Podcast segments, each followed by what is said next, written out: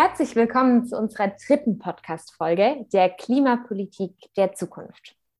Ja, diesmal wollen wir uns mit Vorhersagen auseinandersetzen, genauer gesagt mit Prognosen und Projektionen und das dann natürlich wieder ganz genau auf die Klimapolitik beziehen. Natürlich wollen wir euch zu Beginn erstmal einen Überblick über die Methoden geben, aber haben auch wie in unserer letzten Folge Interviewpartner mit dabei und zwar heute von der deutschen Koordinierungsstelle des International Panel on Climate Change das, also kurz genannt IPCC, nämlich den Herrn Dr. Friedemann Kall und Frau Dr. Christiane Textur und wollen dann auch schauen, wie eben diese Methode der Prognosen und Projektionen in der Praxis beim IPCC angewendet werden, aber eben auch auf lokaler Ebene und haben hier mit dem Klimabürgermeister der Stadt Heidelberg, mit Herrn Raoul Schmidt-Lamontaine, gesprochen. Wunderbar, dann legen wir direkt los mit äh, dem Überblick über die Methoden. Zu Beginn ist es nochmal äh, wichtig zu sagen, dass wir in unserem Umgang mit Zukunft inzwischen vor allem zwei äh, ja, besonders beliebte Formen haben. Das sind die Szenarien und die Vorhersagen. Und mit den Vorhersagen setzen wir uns ja heute auseinander. Die Vorhersagen äh, werden auch als wissenschaftliches Wissen über die Vergangenheit bezeichnet. Das ist jetzt erstmal nicht gerade intuitiv, äh, da wir uns ja eigentlich mit der, der, Zukunft auseinandersetzen. Es ist aber so, dass wir wissenschaftlich, äh, also auf den wissenschaftlichen Grundlagen und ähm, Kriterien, kein Wissen über die Zukunft äh, erarbeiten können, sondern äh, wir können uns aber äh, die Vergangenheit anschauen.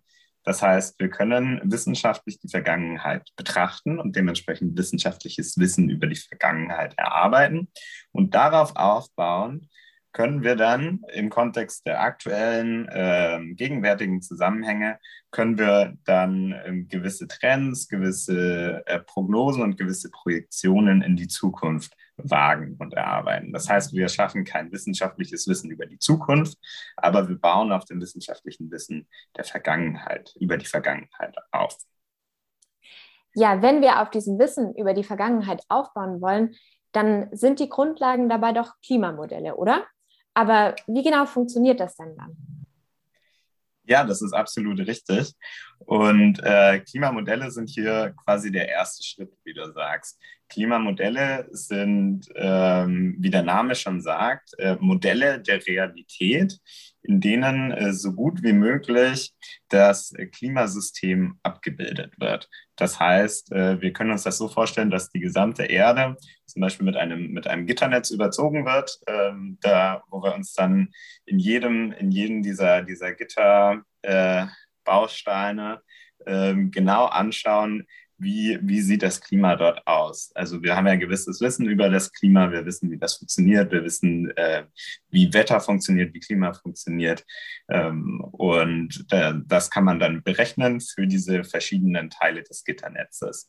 Äh, wichtige Rolle dabei spielt zum Beispiel, dass es ähm, eine gewisse Variabilität gibt im Klima. Die kann entweder intern generiert sein durch äh, Wetterveränderungen, durch äh, erhöhten CO2-Ausstoß oder so. Oder sie kann auch extern ähm, ja, forciert werden durch erhöhte Sonneneinstrahlung, wenn zum Beispiel die Sonne ähm, zu gewissen Zeiten aktiver arbeitet.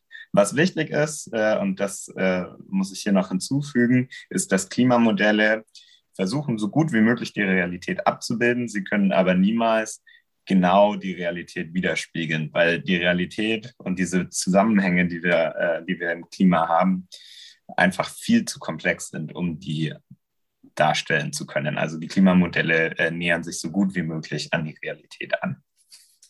Ah, okay, das heißt, dieses Modell als Annäherung an die Realität ist sozusagen die Grundlage davon. Aber wie kommen wir jetzt von diesem ersten Schritt dann tatsächlich zu den Prognosen und zu den Projektionen? Ja, das ist eine äh, sehr gute Frage. Hier wird es dann nämlich richtig spannend.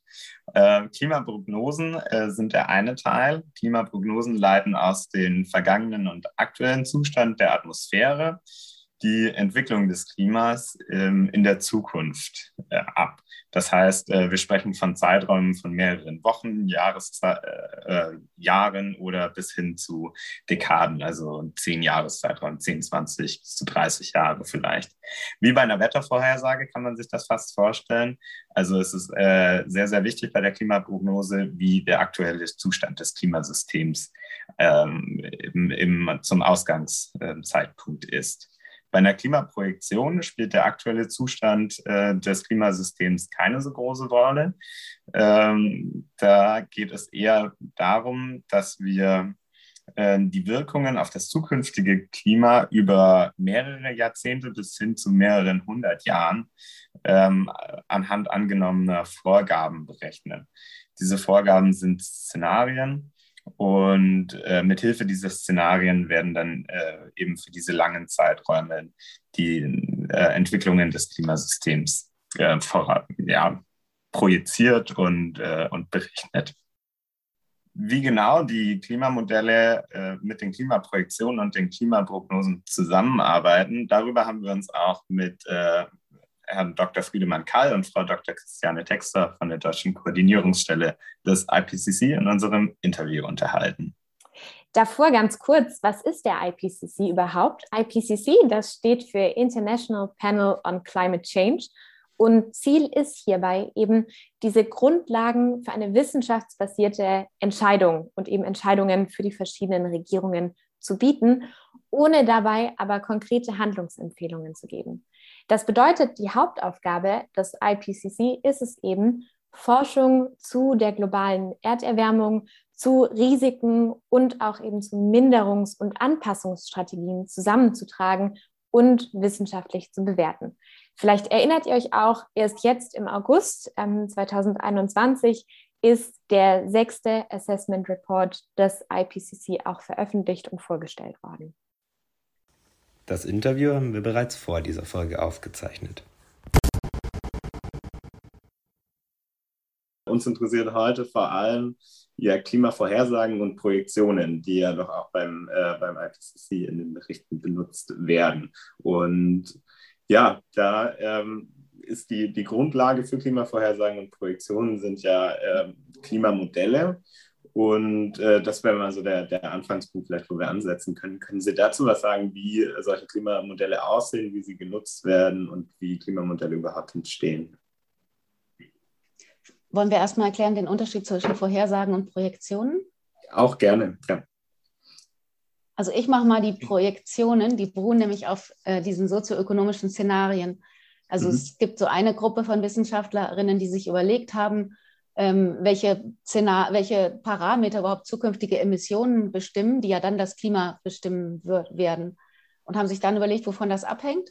Und dann gibt es da, äh, jetzt gibt es sogar so ein Rahmenwerk dazu, also wo die systematisch äh, Parameter verändern, also was ich eben schon gesagt habe, Technologie, Wirtschaft, Populationswachstum, was war es noch? Äh, die, die Technologie, die Art der Landwirtschaft, den Grad der Globalisierung, Gerechtigkeitsaspekte.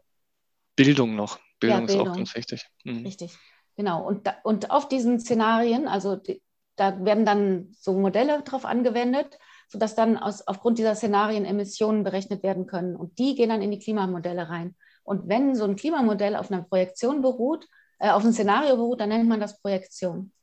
Mhm. Aber wenn es ähm, Ausgangsparameter gibt, die, ähm, die man, Friedemann, kannst du das machen? Das ist mehr so eine Wettervorhersage. Ursprünglich bei der Wettervorhersage weiß man ja, wenn es heute so und so ist, das beschreibe ich dann, alles, was ich kenne, tue das in Modelle und dann macht es eine Vorhersage.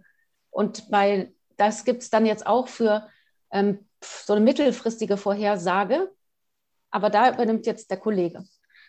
Ich versuche es auf jeden Fall. Genau. Also äh, da, da, ist halt quasi eher, dass man so ein bisschen, glaube ich, äh, sich anschaut, wie sich gerade, welcher Entwicklungsstand man gerade ist. Also man hat jetzt nicht so ein äh, so ein Szenario als Grundlage, an dem sich das dann das Klima projiziert wird, sozusagen, sondern es geht einfach nur ähm, Stand jetzt und welche Sachen so aufeinander aufbauen, dass sie dann also so wie man das auch bei der Wettervorhersage kennt, man hat also ein, ein Tiefkühlgebiet gerade in der Karibik und weiß, vielleicht in zwei Wochen regnet es in, in Europa. Und so ein bisschen halt dann auf einem natürlich längeren Zeitraum, aber ich glaube auch nur einige Jahre. Also ich glaube, man macht, spricht da von zehn Jahren, 20 Jahren, sind dann so die mittleren Vorhers Klimavorhersagen. Aber tatsächlich tauchen die gar nicht so viel in dem IPCC-Berichten auf. Ja. Genau, also genau. es ist genau. gar nicht sozusagen das Entscheidende. Ähm, sondern es Weil ist nämlich eher, die nähere Zukunft gar nicht davon abhängt, so sehr von der Politik, sondern vom Ausgangszustand, ne? Dann. Genau. Vom Ausgangszustand. Und ich glaube, es wird auch so ein bisschen, geht es auch dann in die Richtung, ähm, wenn man jetzt die nächsten paar Jahre gucken will, wie sich jetzt hier ähm, äh, das Wetter halt wirklich verändert, also wie oft man Starkregenereignisse zum Beispiel hat. Also dass man da irgendwelche Aussagen zu treffen kann. Ich glaube, das ist dann eher so das Ziel davon, was dann jetzt nicht direkt davon abhängt, wie viel CO2 wir in dieser Zeit emittieren würden. Mhm. Also, also jetzt haben wir erstmal Szenario erklärt sozusagen, was eine Vorhersage und eine Projektion ist. Und jetzt müssen wir irgendwie zum Klimamodell kommen. Ne? Und es gibt verschiedene Arten von Klimamodellen. Also äh, wir gehen jetzt erstmal zu diesen sogenannten Erdsystemmodellen denke ich, ne, mit dem man das physikalische Klima vorher projizieren kann. Äh, ja, und zwar an, hat man da, also man überzieht sozusagen die Erde gedanklich, also mathematisch, mit einem Gitternetz und diese, ähm, die Auflösung wird immer größer. Jetzt ist die schon bei wenigen Kilometern bei dem ganz neuen Modell. Immer kleiner wird die Auflösung, immer genauer werden die Modelle räumlich.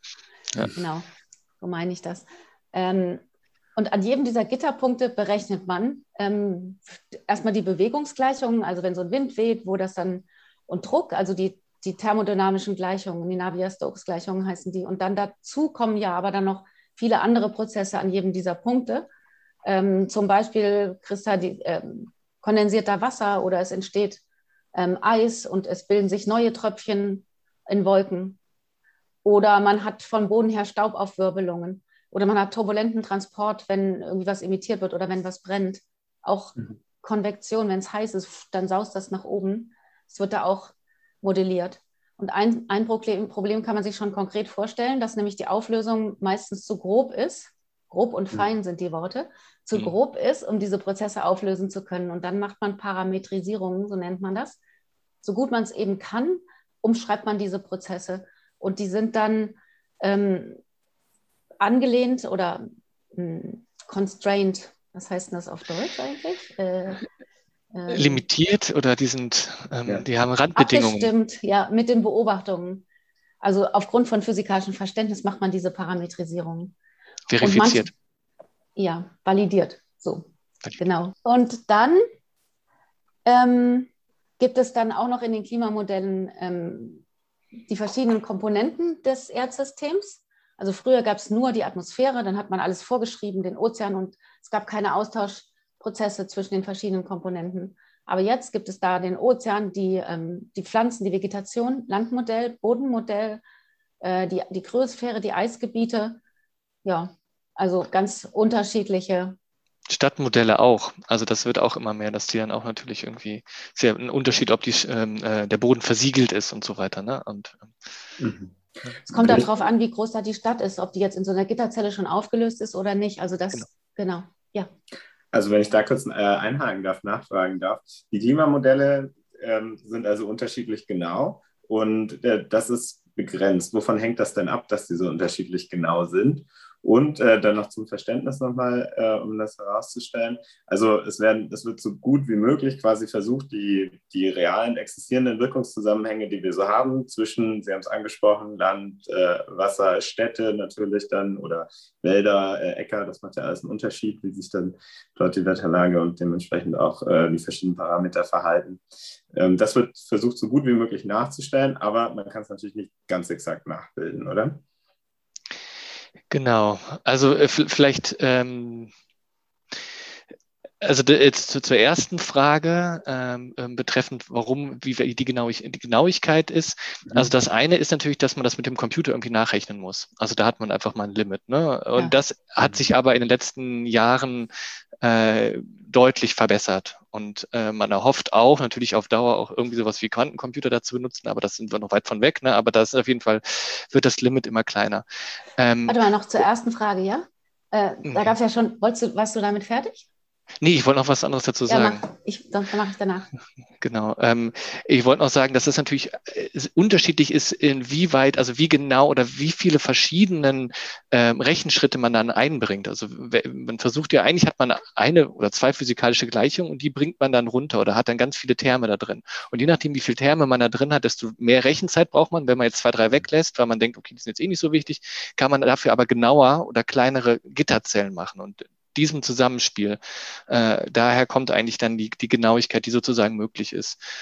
Ähm, ist schlussendlich auch irgendwann Code, ne? Also hat auch was damit zu tun, wie gut man das gecodet hat. Also das ist vielleicht auch noch ein Punkt.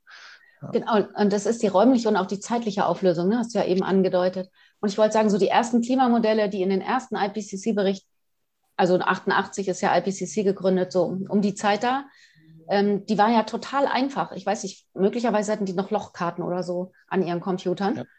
Und ähm, die, die ähm, Temperaturprojektionen sind aber nicht total daneben. Also liegen schon ungefähr so in der Größenordnung, wie das ja auch dann gekommen ist. Und das ähm, zeigt halt auch, dass das physikalische Verständnis ganz wichtig ist dabei. Und auch wenn die Modelle teilweise nicht so hundertprozentig stimmen, dann sind die großen Abschätzungen, äh, die sind einfach physikalisch plausibel. Und man kann das nicht so gut vorhersagen. Ähm, Modelle sind mal so, mal so gut. Ähm, das liegt einerseits an der Auflösung, aber auch daran, dass es ja ein chaotisches System ist letztendlich. Ne?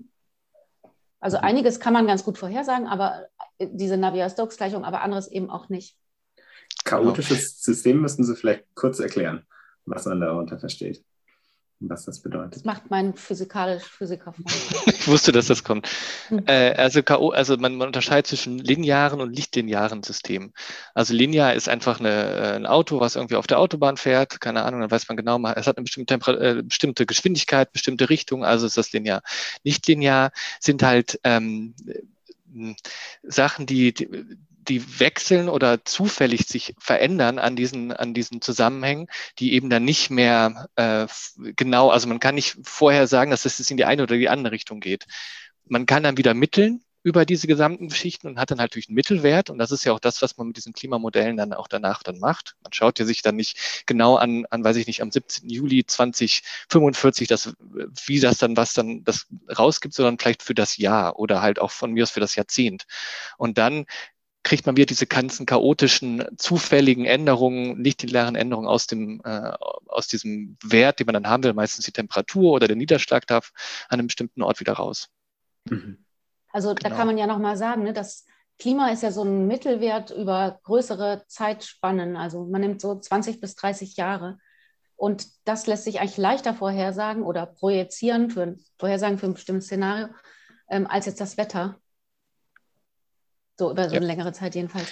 Und ich finde, dass bei Corona kann man das auch ganz gut sehen. Also wenn man sich vorstellt, die Epidemie geht plötzlich so bam ab, also wächst exponentiell und dann stößt das doch so ganz viele Dinge an. Und also hat so ein kleiner Auslöser, wo man sich vielleicht mal falsch entschieden hat, enorme Wirkungen. Und das kann man einfach so schlecht vorhersagen. Kann ja auch sein, dass es eben wann nicht so losgeht. Mhm. Weil genau. so kleinen ähm, Kreuzungen, je nachdem, wie es da weitergeht, passieren ganz unterschiedliche Dinge. Und bei linearen Systemen nicht so. Das traue ich mich jetzt aber nur zu sagen, weil Friedemann das gerade so schön erklärt hat. nee, das, äh, das kann man ganz gut, das kann man sich auch so vorstellen. Vielleicht gibt es mal irgendwo einen Waldbrand, der dann reinkommt. Mhm. Es gibt ja auch, auch nochmal ganz andere äh, ähm, Effekte, die man auch jetzt überhaupt gar nicht mit diesen äh, Systemen, da weiß man nur, dass sie irgendwann passieren wie ein Vulkanausbruch ne? oder halt so eine Eruption, dass da irgendwas noch ins System kommt, was man jetzt nicht so auf dem Schirm hat und vor allem nicht genau weiß, wann es passiert. Und mhm. das ist, ist einfach ähm, so der Punkt. Und ich wollte auch noch was dazu sagen, von wegen ähm, äh, diese Genauigkeit, die man jetzt sozusagen auch in diesen einfachen Klimamodellen schon hatte. Also was eine ganz wichtige Größe ist, ähm, äh, um die es auch in diesem Bericht jetzt geht, der jetzt gerade veröffentlicht wurde, ist die, äh, ist das, ist die, ähm, die Gleichgewichtssensitivität.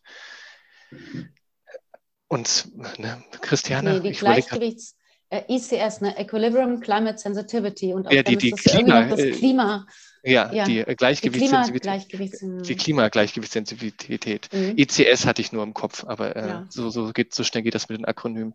Äh, und die schaut sich an, was passiert, wenn wir die CO2-Konzentration verdoppeln.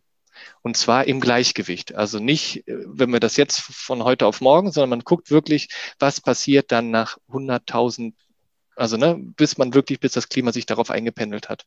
Und gerade diese Größe ist ungefähr ähnlich groß gewesen. Ne? Sie, hatte ein, sie hat eine hohe Bandbreite, wenn man sich anschaut über die Jahre. Also wir sind da so bei drei Grad.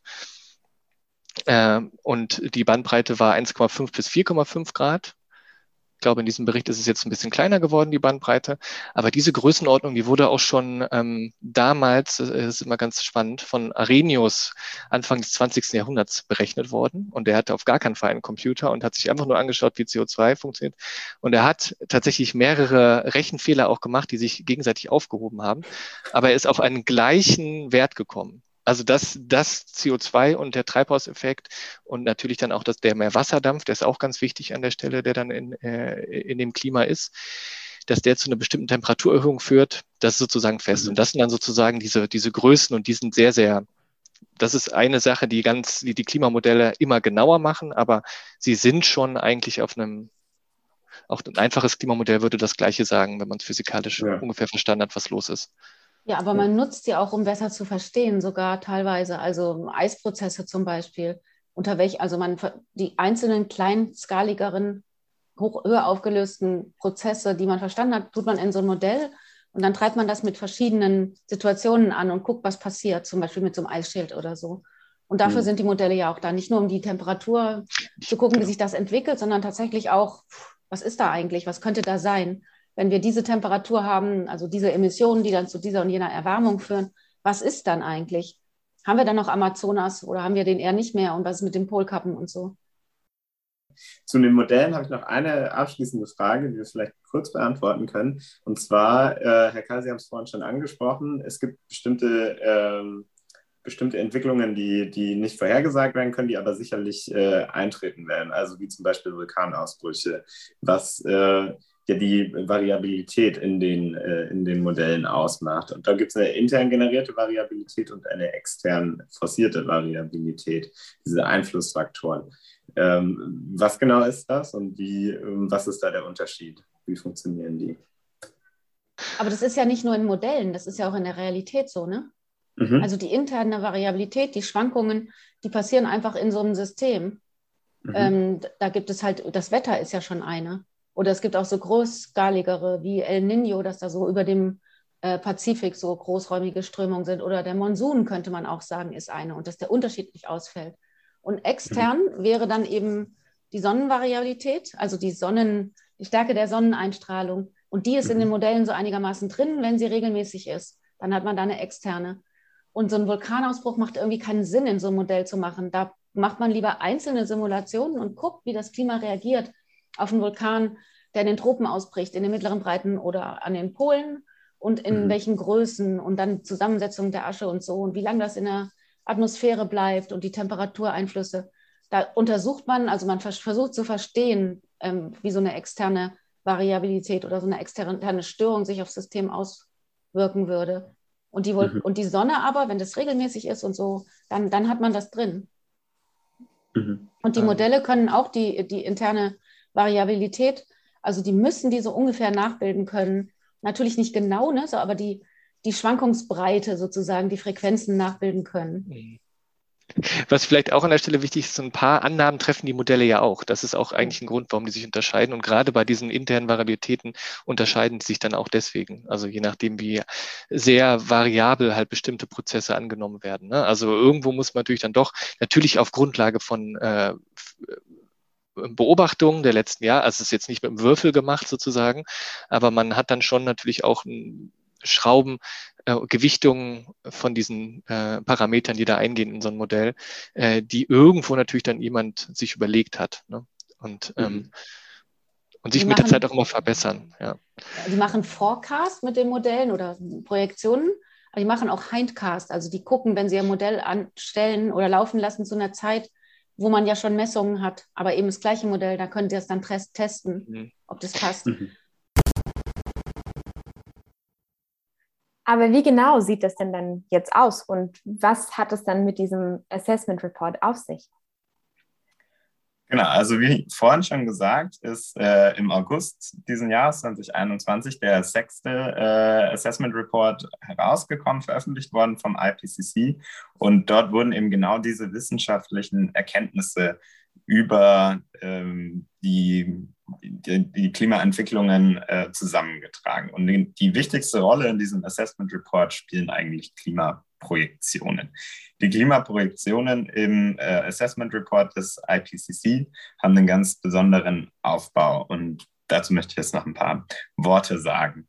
Äh, das beginnt, das Ganze beginnt damit, dass äh, SSP-Narrative erstellt werden. SSP, das steht für Shared Socioeconomic Pathways, also geteilte sozioökonomische Entwicklungspfade. Und äh, das ähm, ja, ist so diese Grundlage für aktuelle Klimaszenarien, über die wir jetzt gerade eben im Interview schon sehr viel gehört haben. Wir haben also diese äh, unterschiedlichen sozioökonomischen Entwicklungspfade und äh, diese bilden unterschiedliche Verläufe des äh, Treibhausgasgehalts in der Atmosphäre ab. Dabei haben wir fünf Entwicklungspfade, fünf Narrative, wenn man so möchte. Die reichen, äh, die sind ganz einfach durchnummeriert von SSP1 bis SSP5. Und SSP1 ist da, äh, sind die beiden Extreme. SSP1 ist der grünste, wenn man möchte, der nachhaltigste. Und bei SSP5 geht man davon aus, dass eigentlich ähm, komplett auf äh, fossile Energieträger gesetzt wird, also Kohle, Gas und so weiter. Und diese Narrative werden jetzt kombiniert mit unterschiedlichen Graden des Klimawandels. Äh, konkret bedeutet das also zum Beispiel, wie, äh, wie stark man die, die Sonnenstrahlung einschätzt. Die Sonne strahlt immer unterschiedlich stark äh, und das hat dann natürlich Auswirkungen darauf. Und äh, genau, aus diesen fünf SSP-Narrativen werden dann vier konkrete Szenarien ausgewählt, wo wir wieder bei den Szenarien sind. Ähm, und auf Grundlage dieser Szenarien kann man dann eben Projektionen erstellen.